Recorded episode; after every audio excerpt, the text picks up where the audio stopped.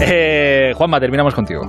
Hay una generación, y no es la de los dinosaurios, a la que todavía nos cuesta aceptar que la primera jornada de liga se ha completado un 16 de agosto.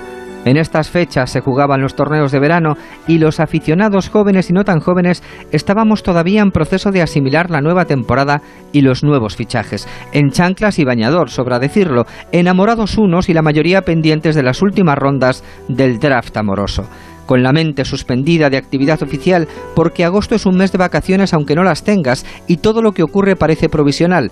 Ya vendrá septiembre a apretarnos el paso.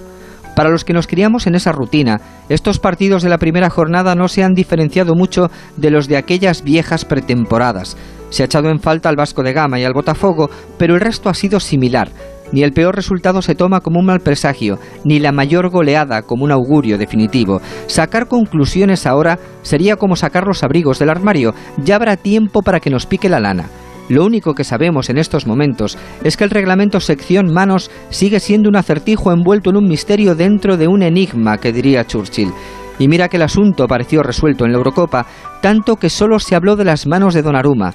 Lástima que el sentido común no aplique por estos lares, aunque la contrapartida son fervientes discusiones playeras con el balón de Nivea rozando el antebrazo después de golpear en el Michelin. A ver qué pita usted ahora.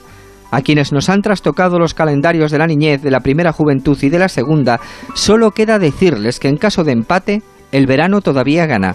El rumor de las olas para quien las tenga, las chicharras para los demás, la sensación de mundo detenido y en el fondo, la radio. Buenas noches.